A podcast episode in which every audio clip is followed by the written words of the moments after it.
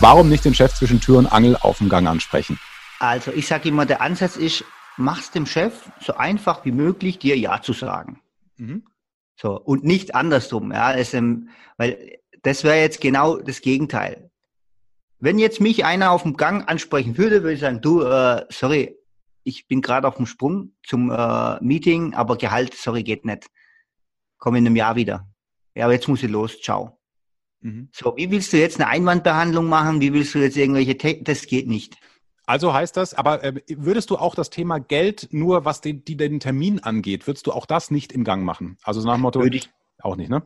Nee, würde ich nicht tun. Ich würde auch generell das Wording, ja, das Wording macht, das primet ja auch irgendwo. Mhm. Wenn ich jetzt sage, hey Chef, jetzt, das macht eigentlich keiner, aber im schlimmsten Fall sage, Chef, ich lade dich morgen zu einer Gehaltsverhandlung ein. ja, das, das ist, du merkst selber, das funktioniert ja. nicht. Ja, meistens geht man dann her und sagt, hey Chef, ähm, ich wollte mit Ihnen über meine Leistung, über meine Perspektive, über äh, darüber sprechen, wie ich Sie künftig noch besser entlasten kann. Was halten Sie davon? Und jetzt gibt's äh, die Variante, dass, dass ich Ihnen dass sie mich, dass sie den Termin reinstellen etc. oder wann können sie da? Und die richtig, richtig guten, die machen das sogar noch besser. Die sagen, hey Chef, das und das ist Thema, wie gerade beschrieben. Ich habe auch schon mit Ihrer Sekretärin gesprochen. Grundsätzlich wäre nächste Woche das und die zwei Zeitfenster frei. Welches ist Ihnen da lieber? Hm. Sehr gut. Also auch gar nicht können wir mal über, sondern gleich zwei Zeitfenster über Sekretärin und so, dass völlig außer Frage ist, dass es einen Termin geben wird. Was ich auch nie verstanden habe, ist, wie man als ähm, Angestellter und hier bei, also bei Bayern 3 war ich natürlich zwar nicht wirklich Angestellter, immer frei, freiberuflicher Moderator, aber trotzdem hat man da auch mal Gehaltsgespräche oder, oder Jahresgespräche. Ähm, wie wenig die Menschen von sich aus drauf kommen, dass sie in die aktive Rolle gehen. Das, äh, merkst du sicher auch, wenn du äh, Seminare etc. Äh, gibst. Ich sag, hallo, ich möchte doch das Heft des Handels in der Hand behalten und ich schreibe meinem Chef, wenn es heißt Einladung zum Jahresgespräch, eine Tagesordnung, weil ich gefälligst möchte, dass mein Chef sich auf das Gespräch mit mir vorbereitet. Als ich das früher den Kollegen in der Kantine erzählt habe, wie, ach echt, du schickst dem Punkt, Punkt, Punkt, ach, du schickst ihm dann eine, eine, eine kurze E-Mail mit, ich würde gern darüber, darüber, darüber und darüber sprechen. Also für mich selbstverständlich, wahrscheinlich als Kommunikationsprofi, für dich auch, aber für anscheinend 80 Prozent nicht. Wie, wie nimmst du das wahr? Das gibt absolut, kann ich bestätigen. Das ist sogar noch schlimmer. Die Leute, mhm.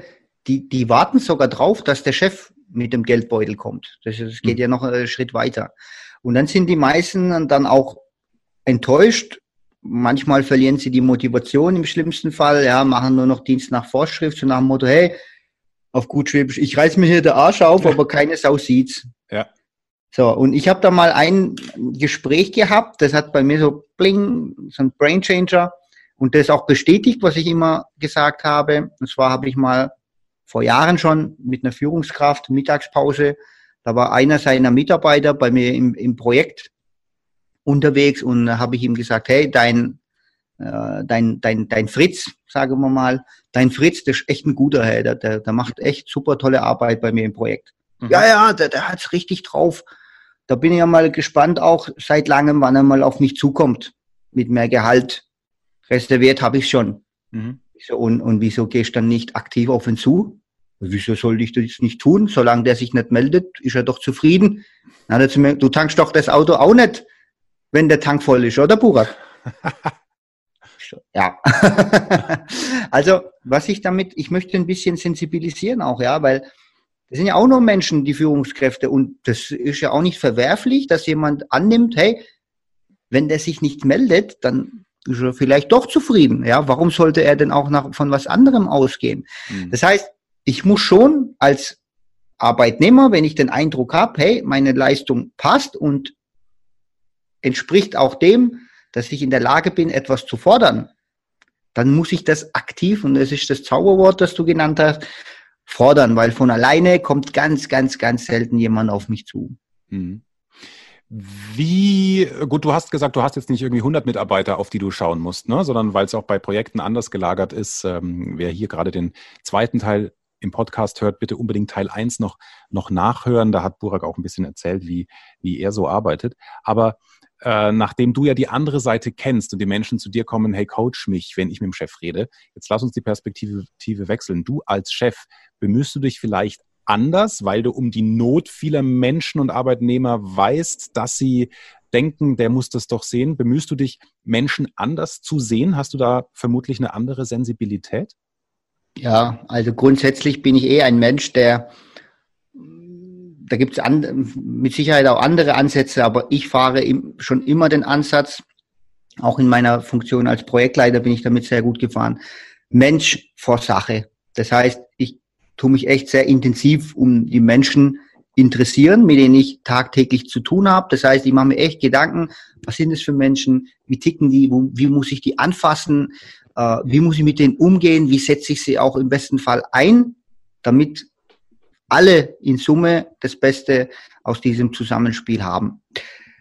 Und da, wenn ich da jetzt merken würde, okay, das ist einer, der, der schafft, also ich würde in dem Fall, um das, um die Frage so zu beantworten, ich hätte dem Fritz selber proaktiv mhm. vielleicht schon was gegeben. Okay. Aber wie gesagt, das, sind, das ist nicht gang und gäbe und davon sollte man sich nicht Mhm. Und nicht davon ausgehen, dass das selbstverständlich ist. Und, und, und, sich eben nicht darauf verlassen. Wichtiger Punkt. Das Wort habe ich gesucht, genau. Schau, dafür bin ich ja, da bin, ich ja der, der fränkische Schwabe sozusagen. Sehr gut.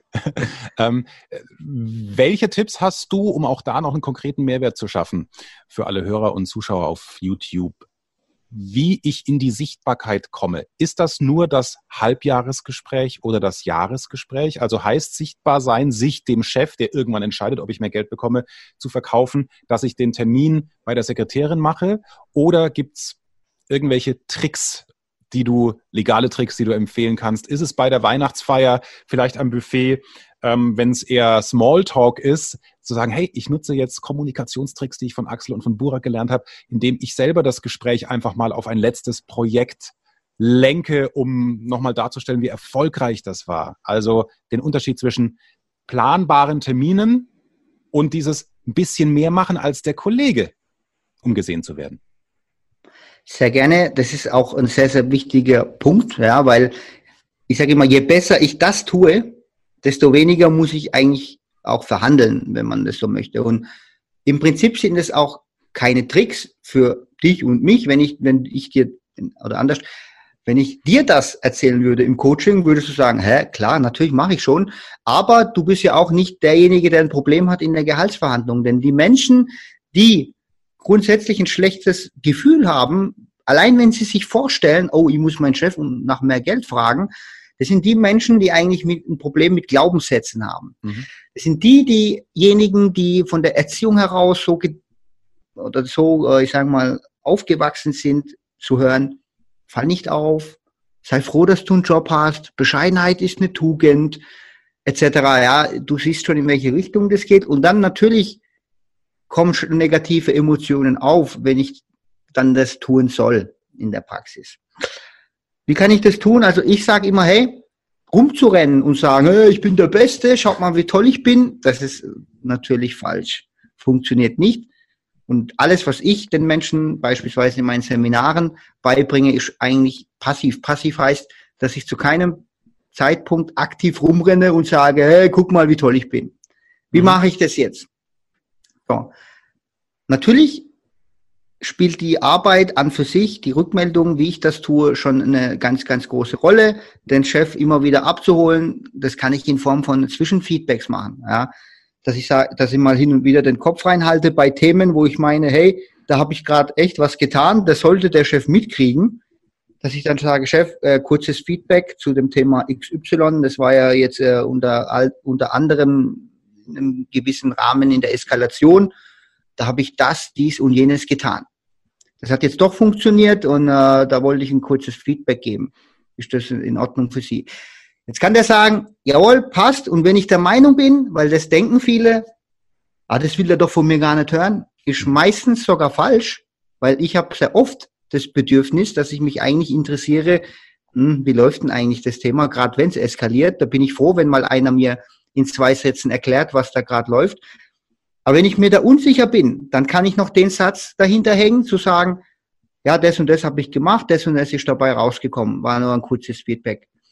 Was mich noch interessiert, Chef, ist das für Sie in Ordnung, dass ich da Ihnen hin und wieder mal so ein Feedback gebe oder sagen Sie, nee, äh, mach, komm erst, wenn der Laden brennt. Mhm. So. total trivial und wie gesagt, du wirst sagen, ja klar, ist normal, aber die meisten Menschen tun das nicht.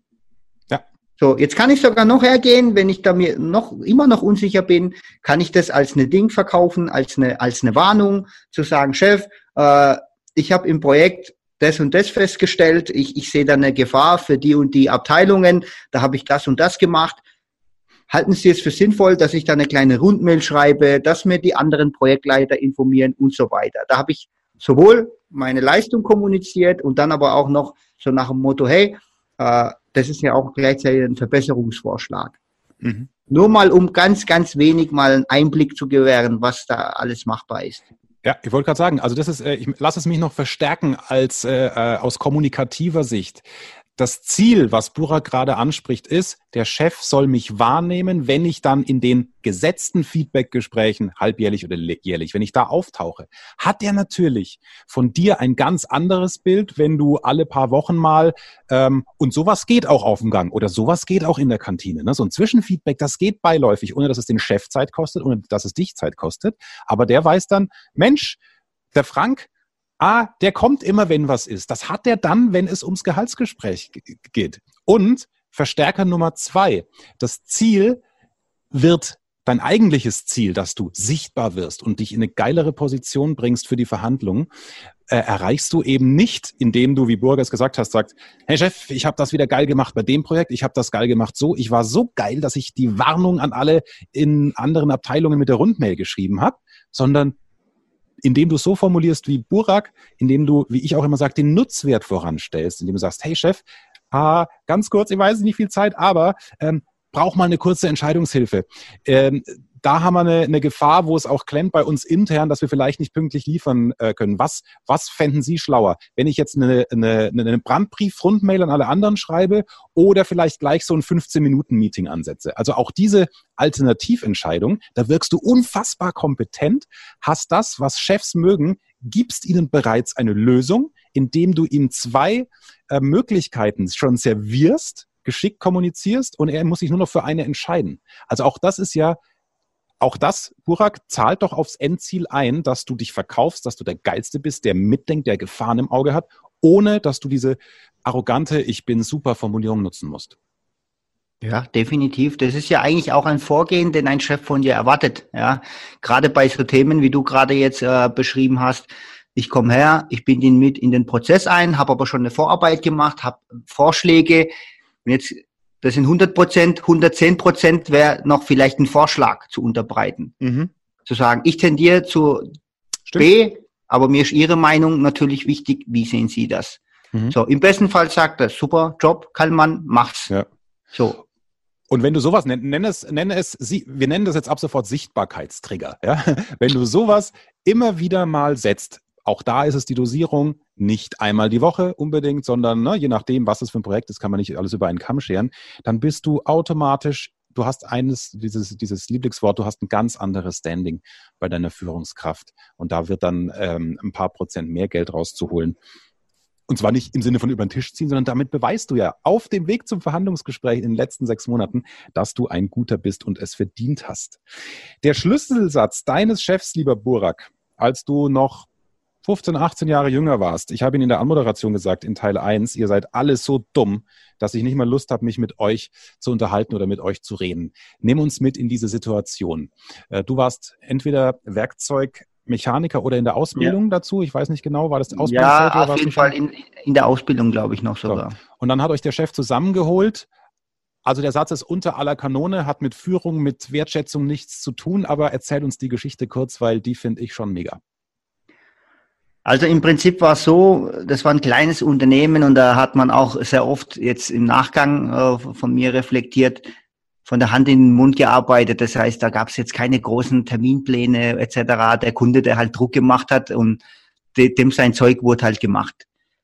Und in so einer Arbeitsweise ist dann halt oft auch so eine Eskalationsphasen sind vorprogrammiert und da ist man ja auch, ich sage mal, was das, die Gemüthaltung anbelangt, oftmals auch sehr angespannt. Aber sowohl bei den Mitarbeitern als halt auch natürlich auch bei den Chefs und natürlich mhm. beim Kunden. Und da gab es dann auch wieder so eine Phase und da hat er einfach mal alle reingeholt, gerufen in, den, in, in, in das Zimmer und hat dann rumgeschrien, ja, eigentlich seid ihr so dumm, dass ich mit euch gar nicht reden möchte. Ach. So, weil eben die Dinge nicht so funktioniert haben, wie er es gerne gehabt hätte in dem Moment. Und ich dachte mir, hä? Ich habe doch hier eigentlich mein auf gut Schwäbisch äh, der Bobbes aufgerissen gell, und habe alles gemacht. Und warum ist der jetzt so auf mich zugegangen? Gell? Warum habe ich äh, das? Warum hat er das so bewertet? Und jetzt gibt's zwei Arten von Menschen. Die einen, äh, die, die, die fluchen vielleicht zurück etc. Die machen, die, die, die sind beleidigt, was ja auch in, in dem Ausmaß nicht immer ganz verwerflich wäre, jemand, äh, wenn das jemand tun würde. Ich bin aber da anders vorgegangen. Ich bin dann habe das mal sacken lassen und mir gedacht, okay, dann äh, ist nicht das angekommen, was ich tue beim Chef. Mhm. Und ein paar Tage später, und da bin ich auch ein Fan davon, nicht in dieser Emotionslage hingehen und jetzt versuchen, irgendwie lösungsorientiert zu kommunizieren. Äh, da muss man dann natürlich auch warten, bis das Thema, bis das Ganze wieder in, in eine andere Richtung geht. Und bin mal zum Chef gegangen und gesagt, Chef, äh, du hast das und das gesagt, ich will da auch gar nicht so arg mich mit der Situation beschäftigen, aber was erwartest du eigentlich von einem guten Mitarbeiter? Was muss er tun? Äh, was muss denn passieren in den nächsten x Monaten, damit ich mir sowas nicht mehr anhören muss? Mhm. Und dann kam, weil erst dann kam, der hat sich als einziger bei mir entschuldigt ja, weil er gesagt hat, ja, vielleicht war, ja, sorry, das, äh, das war in der Situation nicht richtig, vielleicht auch, ja, vielleicht waren da auch falsche Leute drin, etc. Aber dann wurde es wieder sachlich und dann habe ich ein paar Themen bekommen und alleine, dass ich diese Bereitschaft aufgebracht habe, zu sagen, Chef, was ist dir eigentlich wichtig? Was erwartest du denn eigentlich von einem guten Mitarbeiter? Hat mich jetzt bei ihm in der Wahrnehmung ganz anders äh, dann da äh, im weiteren Verlauf dargestellt. Er hat mich ganz anders gegrüßt etc., habe ganz andere Aufgaben bekommen. Warum? Weil ich habe mich für ihn und seine Themen interessiert mhm. in der Form. Und es ist so, äh, auch das vermeintlich trivial, aber man muss es irgendwann mal hören. Es ist so einfach, Wertschätzung ist das A und O. Nicht denken, und, also mich wundert es ja auch, dass Chefs, die selber noch Chefs haben, ja, ähm, die, die kriegen oft so wenig Wertschätzung, und man denkt, na ja, also die sind ja Chefs, ich meine, die verdienen ja deswegen auch 80.000 mehr im Jahr. Das ist ja oft auch gar nicht so. Ja? Also dieses, wir haben das Bedürfnis nach Anerkennung, nach Wertschätzung, wenn sie echt gemeint ist. Und das ist natürlich auch, um ein Ziel zu erreichen, nicht nur bei einer Frau als Mann oder umgekehrt, sondern natürlich auch bei einem Vorgesetzten so. Der freut sich auch mal über ein Lob. Und wenn, wenn, wenn du dich da vielleicht komisch fühlst, dann mach's äh, ich, also bei, mein, mein zentraler Bestandteil der Kommunikation ist Humor, ja. Also wenn ich dann auch bei einem Kunden oder von, von einer großen Versicherung, für die ich auch ähm, Vertriebspodcasts für den Außendienst produziere, wenn ich da dann äh, mal auch wirklich loben möchte, weil ich denke, ey Kunde, ich finde, das ist ein geiles Projekt und eine geile Idee, dann habe ich da auch manchmal schon das Gefühl, ah, nicht, ich will aber nicht, dass der jetzt denkt, ich sage das nur, damit ich ihn vollschleime, um dann irgendwann wieder einen Auftrag zu kriegen. Ja, ist ja auch ein bescheuerter Glaubenssatz. Aber wenn man sich da so ein bisschen unangenehm fühlt, dann äh, setzt den Satz voraus, mache ich als Halbsatz. Äh, lieber Vorstand, was ich jetzt sage, ist völlig ernst gemeint. Kein Schleimen für den nächsten Auftrag. Gut, Sie dürfen ihn mir trotzdem geben. ja? Dann habe ich das für mich ausgeschlossen. Äh, ich habe Gas rausgenommen und komme dann aber mit dem ernst gemeinten Lob, was ich vielleicht noch mit Teil A, Teil B, Teil C begründe. Und das ist, die freuen sich. Auch ein Vorstand, der ein Millionengehalt hat, der wird in der Regel fast gar nicht gelobt. Das, also es lohnt sich, wenn wir uns mal in die Chefseite reinversetzen, ähm, wie ein ehrliches Wertschätzen auch als Untergebener dem Oberen gegenüber, ähm, wie das einen zum Ziel bringt. Ich sehe es äh, an deinem Nicken, Burak. Ich glaube, da rennen wir beide jetzt offene Türen ein. Ne? ja, absolut. Also da arbeite ich auch sehr stark damit. Und vielleicht noch ein, du hast es sehr, sehr gut auf den Punkt gebracht. Eine kleine Ergänzung vielleicht noch für die, die da sagen, ah, ich habe da Angst, dass das falsch wahrgenommen wird. Was da auch hilft, zusätzlich zu dem, was du gesagt hast, finde ich sehr, sehr gut, spezifisch zu sein. Weil je spezifischer mein Lob dann wird, desto weniger denkt sich der andere, ah, das ist jetzt irgendwie dahergeschwätzt. Ja. Ich sage, hey, du bist ein super Typ, äh, mega geil, weiter so. Dann ist das bei weitem nicht ganz so effektiv, wie wenn ich sage, hey, das und das Thema, da hast du XY gemacht, da fand ich das und das mega cool, aus dem und dem Grund, teilweise hast du es auch so angedeutet, mhm. Dann erzielt es eine volle Wirkung. Super. Dieser Schlüsselsatz, also dass der Chef dann auf einmal eine andere Meinung von dir hatte, du warst ja, man, älter als 20 wirst du nicht gewesen sein damals, ne? da warst du ja sehr reflektiert, dass du dann gesagt hast, hey, was muss denn passieren, damit ich mir so einen Satz nicht mehr anhören muss. Der hat dich aber in gewisser Weise, lieber Burak, aufgeweckt, obwohl du auch sagst, naja, ich hatte schon Spaß auch als Werkzeugmechaniker, ne? wenn es ein Team ist, was okay ist, also das war in Ordnung. Aber wieso hast du dadurch ein Stück weit auch gemerkt, dass es das die nächsten 30, 35 Jahre eben nicht ist?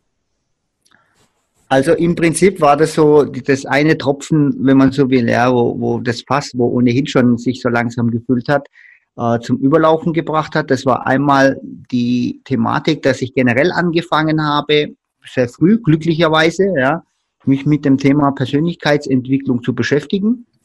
Dass ich dann äh, auch gemerkt habe, oh krass, da gibt's Bücher in der und der Hinsicht, das habe ich ja früher alles nie gesehen. Ich kenne Lesen äh, von der Schule, da musste ich diverse andere Sachen lesen und da habe ich bewusst jetzt musste gesagt.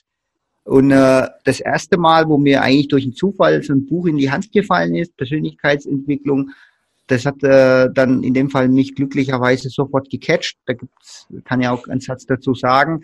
Da stand ich im Flughafen, meine Frau wollte sich, damals noch meine Freundin, wollte sich äh, ein Magazin für die, für die Flugzeit holen. Mhm. Und ich bin da in dem Regal und habe mir da mal äh, umgeschaut und da war 52 Denkfehler, die sie vermeiden sollten. Und ich so, ha!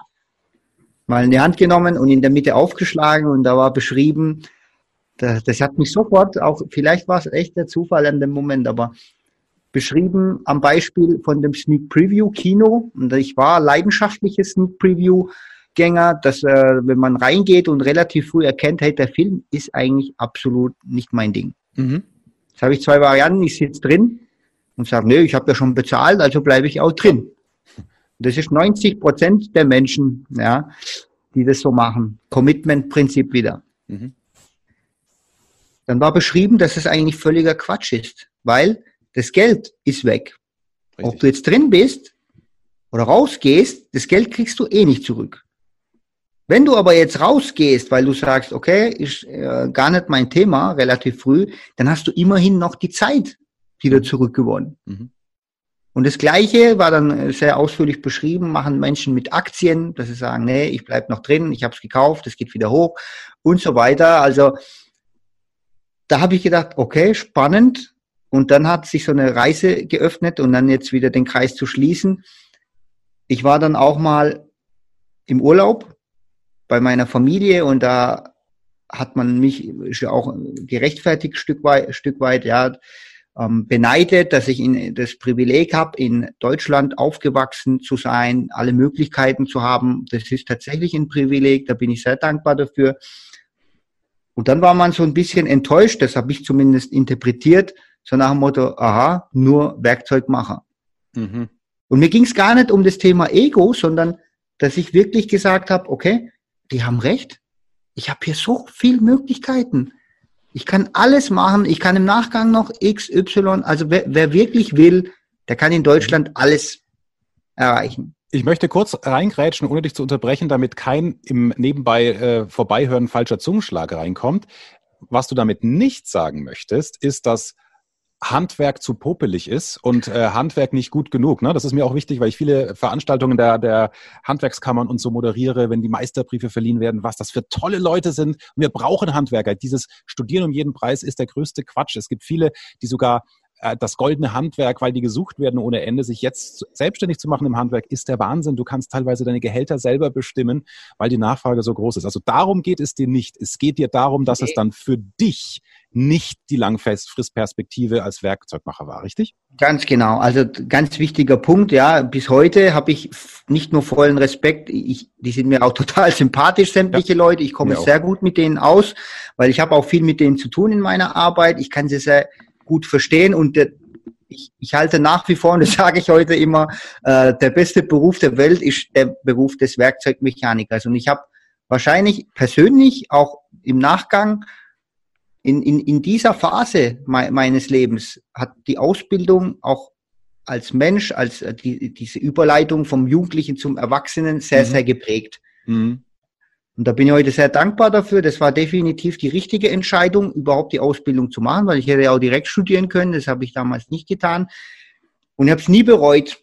Und für mich war aber die Thematik, und da schließt sich jetzt der Kreis, ich habe während der Arbeit gemerkt, ich wäre eigentlich gerne jemand, der Entscheidungen trifft, als jemand, der Entscheidungen ausführt. ausführt ja. mhm. Und das ist, das muss jeder für sich entscheiden. Da ist jeder anders. So. Das heißt, das ist für mich auch so, so, so eine Frage, die ich den Menschen stelle, die sagen, ja, ich will unbedingt Führungskraft werden. Warum? Dann hört es bei den meisten auf. Die meisten wollen einfach mehr Geld verdienen. Damit ist es aber nicht getan, ja. Und das ist eine ganz wichtige Sache. Du musst dann auch Entscheidungen treffen können, aber dann wiederum auch die Konsequenzen tragen zu deinen mhm. Entscheidungen. Mhm. So. Und da habe ich, wie gesagt, so in dem Moment, in dem Kombination oder in dem Zusammenspiel, persönliche Weiterentwicklung, äh, diese Gespräche etc., diese Potenziale, die ja eigentlich oder die Möglichkeiten, die da sind, vorhanden sind, alle mal in, in, als Puzzle zusammengefügt und für mich festgestellt, okay, dein Chef hat dir ja auch schon mal das angedeutet, der hat dann aber eher so Richtung Meister, Techniker etc., die haben auch schon gesehen, okay, der Burak, der kann auch mehr. Mhm. Dann zu sagen, ich will ein bisschen mehr als nur, wieder, das nur muss eigentlich weg an der Stelle, mhm. ja, weil das wäre echt, ich habe, so wie du gesagt hast, vollen Respekt. Ja. Wir brauchen die Leute und jetzt ist es, das muss ich dir auch sagen, äh, dich ergänzen, aus der Praxis nochmal eine Meinung. Es gibt momentan viel zu wenig gute Werkzeugmacher da draußen. Wir merken das immer wieder. Wir brauchen die Leute an den Werkzeugen, die sind nicht da. Wir haben ganz viele Konstrukteure, wir haben ganz viele Qualität, wir haben alles, nur nicht die Leute, die dann an der Basis des Zeug, was so umfangreich geplant wird, final umsetzen. Mhm. Also auch das ein, ein Feld mit, mit Zukunft. Dieses äh, Buch, die 52 Denkfehler, ich weiß den Titel nicht genau, aber entweder habe ich das gleiche gelesen oder so ein, so ein ähnliches, das ist wirklich Augenöffner. Man fühlt sich permanent ertappt. Deswegen, wir recherchieren es und auch das ist dann der zweite oder dritte Link hier in der Videobeschreibung oder in den Podcast-Show Notes kannst du es dir ganz bequem bei Amazon über unseren Link bestellen. Und auch dann bleiben, glaube ich, wieder fünf Prozent für die Kinder, für Global Family übrig, äh, ohne dass sich am Preis was ändert. Das ist, ja, das ist ja das Tolle an diesem Affiliate-Dings. Ne? Also wer, der, wer das über unseren Link hier unten bestellt, der zahlt genau das gleiche wie, wie sonst. Im Prinzip lässt man Amazon dann nämlich ein bisschen Provision bezahlen für Global Family. Und ich finde, die haben's. Ja? Die, die können es auch loswerden. Ähm, ja. jetzt bist du insofern ein Irrer, ja, indem du, um diesen Weg auch zu erreichen, um dann auch dahin zu kommen, wo du heute bist, nicht nur einen Nebenjob hattest, nicht nur zwei, nicht nur drei neben Studium und, und, und so weiter, sondern ich glaube, es waren vier. Der Burak, ihr Lieben, hat Pizza ausgeliefert. Er hat dann am Wochenende noch Möbel aufgebaut bei Menschen. Er hat zusätzlich als Werkstudent gearbeitet. Und das vierte habe ich jetzt selber vergessen oder waren es doch nur drei? Es waren drei, tatsächlich. Es waren drei. Das ist, ich ich war selber jetzt schon gespannt, was genau. hast du noch so alles getan? da habe ich ein bisschen überrecherchieren wollen. Also das ist das Beispiel und auch wir zeichnen jetzt an einem Sonntag auf. Du hast kleine Kinder, auch ich habe Familie. Auch wir gehen jetzt gerade die Extrameile. Ja, nichts anderes ist das, wenn man statt draußen mit den Kindern zu spielen, was wir ja trotzdem noch tun, dann gleich danach, äh, sich hier Zeit nimmt für, für die Community, was wir gerne tun. Ist das eine eine Lehre aus deinem frühen Leben, der nicht so viel Unterstützung hatte von den, von den Eltern, ich habe es angesprochen mit Hausaufgabenbetreuung und so, dass du irgendwie durch einen tollen Zufall oder durch die intrinsische, also in dem, durch die Motivation von innen heraus gemerkt hast, hey, wenn ich ein bisschen mehr mache als andere, dann kann ich aber auch mehr erreichen. Ja, definitiv. Also ganz wichtiger Punkt, Axel, du weißt, die Leute wollen immer alles haben, aber am besten nichts dafür tun. Mhm. Und gerade auch in der Trainerbranche wird es ja auch teilweise ausgenutzt, ja, dass man den tollen Menschen tolle Versprechen macht. Genau. Ihr äh, gerade auch dieses tolles Modewort finanzielle Unabhängigkeit mhm. und so automatisiert, das, das will jeder im Prinzip tun. Aber ich habe sehr früh schon gesehen in den Biografien der erfolgreichen Menschen, dass die nicht deshalb so erfolgreich sind, weil sie eben irgendwie Wege gefunden haben, mit wenig Arbeit viel zu erreichen, sondern mhm. weil sie eben extrem fleißig auch waren. Und das habe ich dann mir auch sehr früh antrainiert oder gesagt, hey, jawohl, ich will in dem Leben, in dem einen Leben, das ich habe, äh, so viel erreichen, wie es geht. Und da muss ich halt ein bisschen mehr tun. Aber dann wiederum, so schließt sich der Kreis, rechnet sich das meistens auch. Das heißt, dadurch, dass ich halt eben im Studium diese drei Jobs beispielsweise getan habe, hatte ich natürlich auch die Möglichkeit, regelmäßig in den Urlaub zu fliegen. Ich hatte ein Auto als einer der wenigen Studenten. Ähm, dann aber auch, um hier auch die Praxisrelevanz äh, daraus abzuleiten, habe ich durch meine Werkstudententätigkeit sowohl auch das Privileg gehabt, auch dann später zum Beispiel beim Porsche reinzukommen äh, in meiner Zeit als Praktikant, als äh, Bachelorand mit einem Jobangebot im Nachgang und sogar den Luxus, dass sich die beiden Unternehmen mehr oder weniger um mich gestritten haben oder hm. bemüht haben. Hm. Ja, zu sagen, okay, Porsche sagt, hey, hier, super, gute Arbeit, sagt, das ist mein Angebot. Der Lieferant sagt, wo ich vorher war, Kallmann, du warst bei uns schon auch mega gut als Werkstudent, äh, komm zu uns. Und jetzt habe ich eine super Verhandlungs, äh, Position, ja, ja, beim Porsche vielleicht nicht, weil die denken sich, ja gut, äh, am Ende des Tages doch nur einer von vielen. Aber beim Lieferant, ja, dass die sich halt, die wussten, gut, Porsche zahlt so und so viel. Das ist jetzt kein Geheimnis. Das ist ja. ungefähr überall Pi mal Daumen dasselbe. Wenn wir den doch zu uns lotsen wollen, dann müssen wir nicht nur das Gleiche, sondern deutlich mehr zahlen, weil am Ende ist dann doch irgendwo der Porsche. Und das hat sich natürlich äh, in allen Varianten ausgezahlt für mich. Mhm. Genau. Also äh, ich arbeite gerne mit dem Spruch, du musst erstmal den Flughafen bauen, damit das Glück darauf landen kann. Und das kannst du, ich finde, es kommt auch nicht von mir, ich habe keine Ahnung, von wem er ist. Ich finde den Spruch so genial, Beispiel privat. Äh, ein Freund von mir sagt, jetzt bin ich fünf Jahre Single, ich hätte jetzt gern einfach, dass mal was passiert. Ich, ja, gehst du denn auch raus? Gehst du denn auch in den Supermarkt zum Einkaufen, um dort vielleicht die Traumfrau zu treffen? Nee, ich bestelle mehr online und meine Mama kauft mir ein. Ja, das ist da das Beispiel. So, ja, also dein Flughafen bauen in deiner Lebensgeschichte war, als Werkstudent zu arbeiten. So hast du dein Netzwerk erweitert.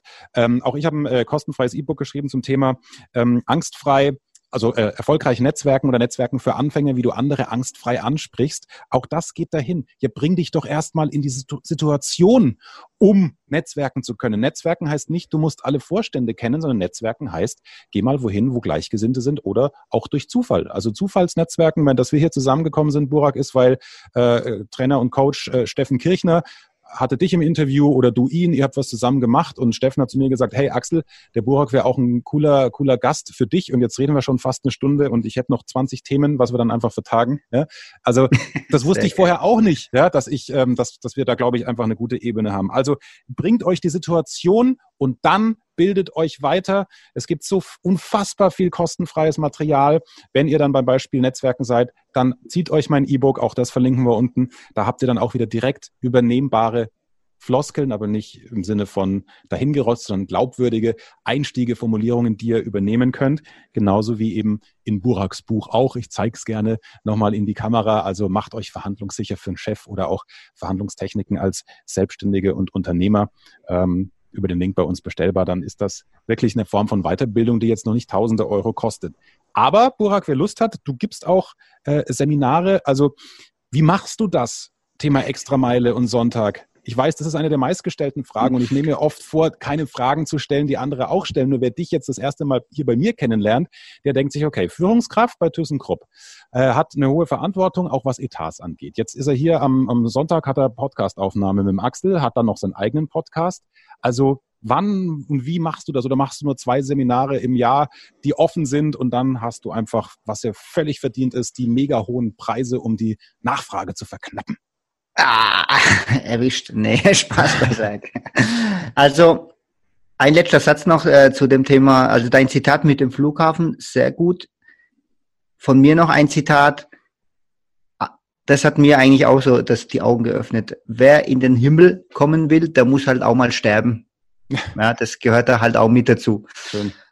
So, ähm, wie mache ich das alles? Also im Prinzip habe ich auch wiederum, ja, durch meine persönliche Entwicklung bin ich mal auf die tolle Persönlichkeit Leonardo da Vinci gestoßen. Mhm. Und alle kennen die Mona Lisa und wissen, was er alles äh, tut und macht und begeistern sich in erster Linie für seine Vielfalt. Ja, habe ich auch sehr großen Respekt davor. Ich hingegen fand es sehr, sehr beeindruckend, wie viel Expertise, wie viel der Mensch in einem Leben erreichen konnte. Mhm. Und was mir dann da ja, am Kopf hängen geblieben ist, hey, der hat genauso nur 24 Stunden am Tag wie ich und wie alle anderen. Wie kann das sein, dass es Menschen da draußen gibt, wie ein Leon oder gab, wie ein Leonardo da Vinci, heute noch gibt, wie beispielsweise ein Elon Musk, ja, ohne jetzt äh, alles gut finden zu müssen, was er macht. Genau, so, der trotzdem so viele unterschiedliche Dinge in der kurzen Zeit hinbekommen hat. Und dann wiederum gibt's Menschen, die sagen, du Sport kriege ich nicht hin, äh, habe ich keine Zeit dafür. Hm. Warum? Ja, ich arbeite ja und habe noch Kinder. Und da habe ich äh, echt gemerkt, nee, das, das kann es wohl nicht sein. Ja, dass das, also ja, ich habe ein gutes Zeitmanagement, aber das ist gar nicht so die, die, das Hauptding, sondern das Bewusstsein. Mhm. Das Bewusstsein zu wissen, hey, du hast nur ein Leben. Du hast eigentlich schon im Lotto gewonnen bei deiner Geburt. Warum? Weil du hättest alles Mögliche sein können. Ein Tier, eine Pflanze, wie auch immer. Die Möglichkeit, dass du als Mensch geboren wirst, liegt bei eins zu äh, ein paar Milliarden. Mhm. Und das hast du geschafft. Und jetzt renn, und jetzt hockst du abends vor dem Fernseher rum. Hin und wieder ist auch das okay. Aber du kannst nicht rumheulen und sagen, ja, ich habe keine Zeit, weil ich arbeite. Dafür ist dieses Leben zu schade. Das heißt, es lag viel mehr an dem Bewusstsein zu sagen, ich will mehr aus meiner Zeit machen. Ich will was Bedeutendes machen für mich und für andere. Ich bin nicht den Podcast angegangen und das Thema zu sagen, ich will äh, damit einen Arsch voll Geld verdienen. Glücklicherweise war ich schon zu dem Zeitpunkt in einer sagen wir mal, in einer guten Position und war nicht darauf angewiesen. Dadurch konnte ich sagen, hey, und das war schon immer meine Vision, ich will eigentlich den Menschen helfen, die jetzt irgendwo sitzen und jeden Tag sich wirklich sehr, sehr viel Mühe geben, fleißiger sind wie alle anderen, aber das einfach nicht schaffen, das zu kommunizieren, das Geld dafür zu bekommen, das sie eigentlich verdienen. Weil so Menschen hatte ich sehr viel in meinem Umfeld, die mir geholfen haben, dann habe ich gedacht, den Menschen will ich helfen und im besten Fall bis 2020 100.000 Menschen zu einer Gehaltserhöhung verhelfen. Und de, allein die Vision ist, hat ja eigentlich mit mir selber wenig zu tun. Das, es geht mhm. um die Menschen, die 100.000 etc. Und dass dann ich dabei auch so das eine oder andere, beispielsweise ein gutes Netzwerk daraus resultiert ist, das war natürlich äh, ein Nebeneffekt. Ja, ich habe mich damit auch oft in Probleme gebracht.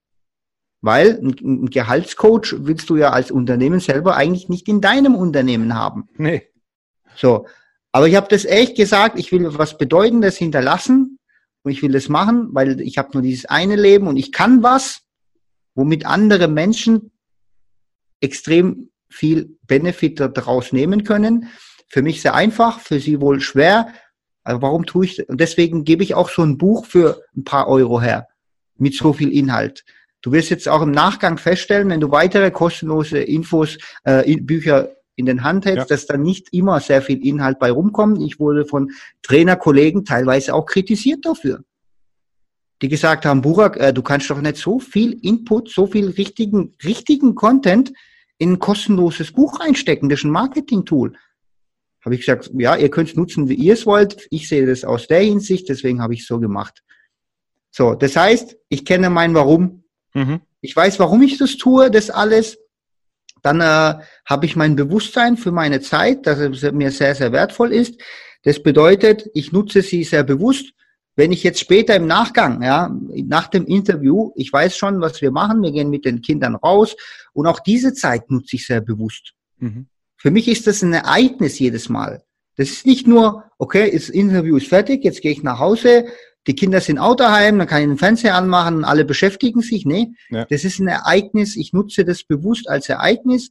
Das heißt, entweder mache ich einen Spielplatzbesuch, wir gehen in die Stadt, wir essen was, wir gehen in irgendeinen Park. Das heißt, da wird immer irgendwas stattfinden, was dem Ganzen nochmal eine Bedeutung verleiht und es auch dazu mir verhilft, die Zeit bewusster wahrzunehmen und für meine Familie wiederum qualitativer zu gestalten. Mhm. Und so schaffe ich es, wie du sagst, äh, Beruf, äh, Kinder, Familie, ganz wichtig für mich, einer meiner wichtigsten Werte. Dann das Thema äh, Gehaltsbooster, Podcast, Seminare, ähm, mich interviewen lassen, selber Content aufnehmen etc.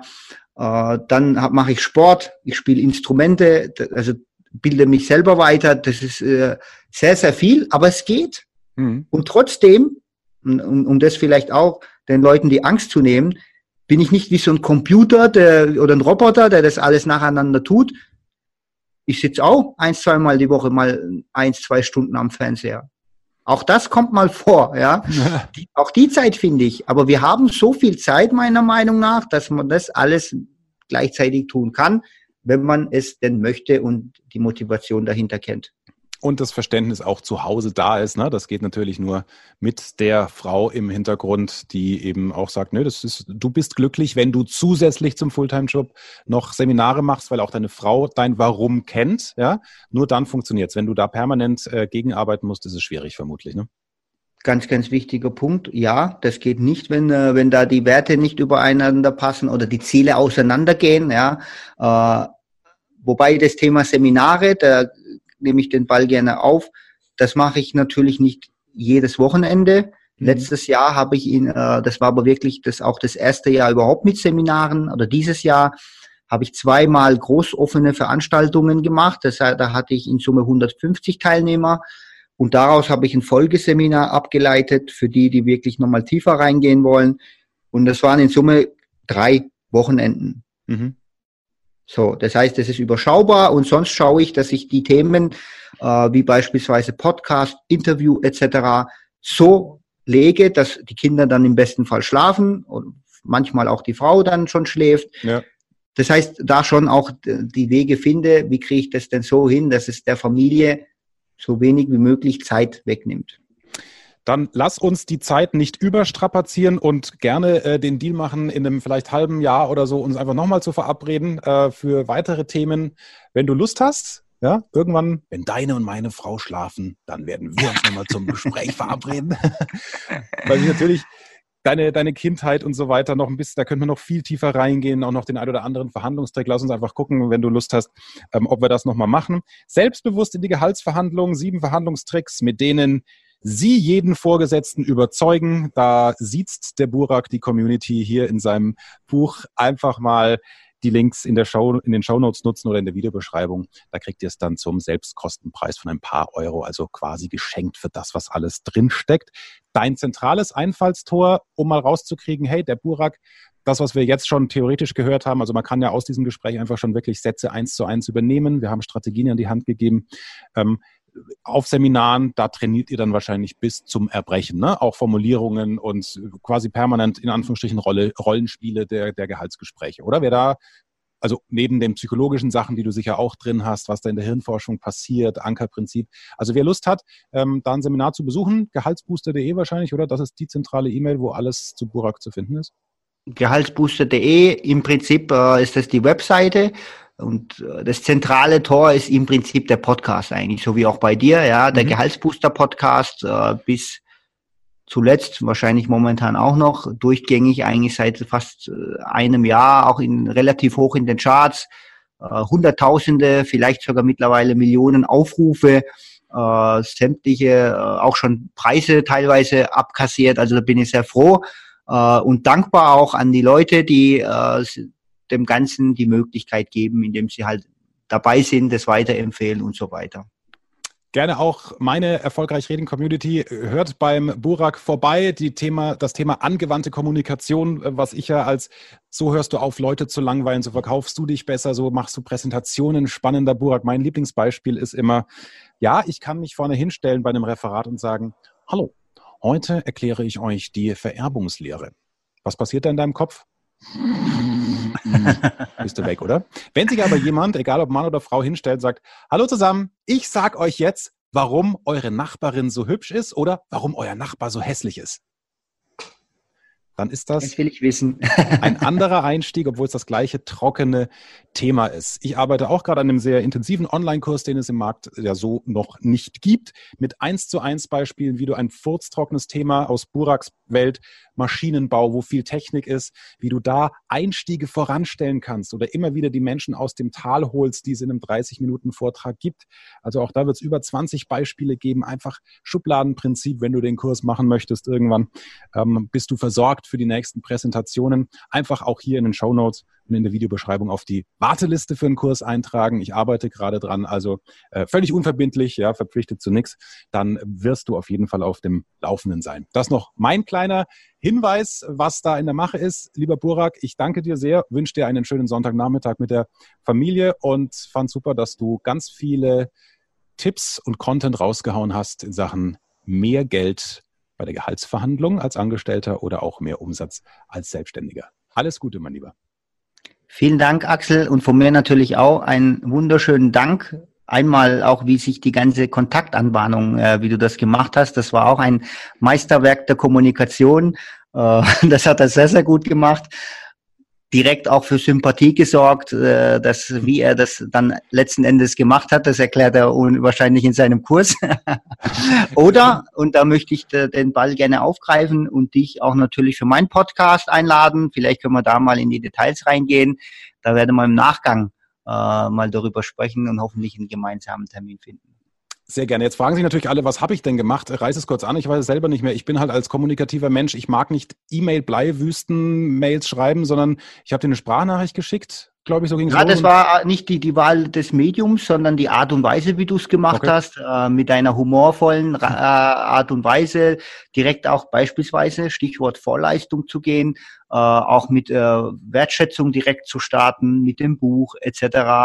Das, das war alles in der Kombinatorik sehr, sehr gut und hat es mir dadurch auch schwer gemacht, da bin ich auch offen zu dir, ich gebe gar nicht mehr so viele Interviews.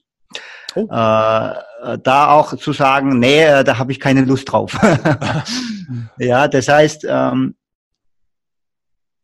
Vorleistung haben wir gesagt, Wertschätzung, Anerkennung, also die Humor war da mit dabei, äh, Sympathie etc alles wunderbar in der Kombination und wie es dann im Detail war, das machen wir dann bei mir im Podcast. alles klar. Danke dir sehr für die Blumen. Auch da freue ich mich drüber. Äh, gibt's ist auch nicht äh, alltäglich. Äh, Burak, danke dir und alles Gute dann, bis wir uns bei dir hören. Merci, bis bald. Mehr Wissen, mehr Erfolg, mehr Umsatz. Beruflich und privat. Das, das, das ist der Erfolgreich Reden Podcast mit Axel Robert Müller. Du bist Unternehmer oder Führungskraft im Unternehmen? Dann binde deine Mitarbeiter und Kunden noch enger an deine Company mit einem professionellen Business Podcast. Sozusagen das Intranet zum Hören oder auch der Kunden-Newsletter für die Ohren. Deine Firma sitzt quasi im Kopf des Kunden und ist näher dran als jede Kundenzeitschrift. Wie das klingt und wie das geht, findest du auf www.marktführer-kommunikation.de. Marktführer-kommunikation.de die Marktführer Deutschlands wie Allianz, Wirth oder Kercher vertrauen Axel schon. Und du? Klick marktführer-kommunikation.de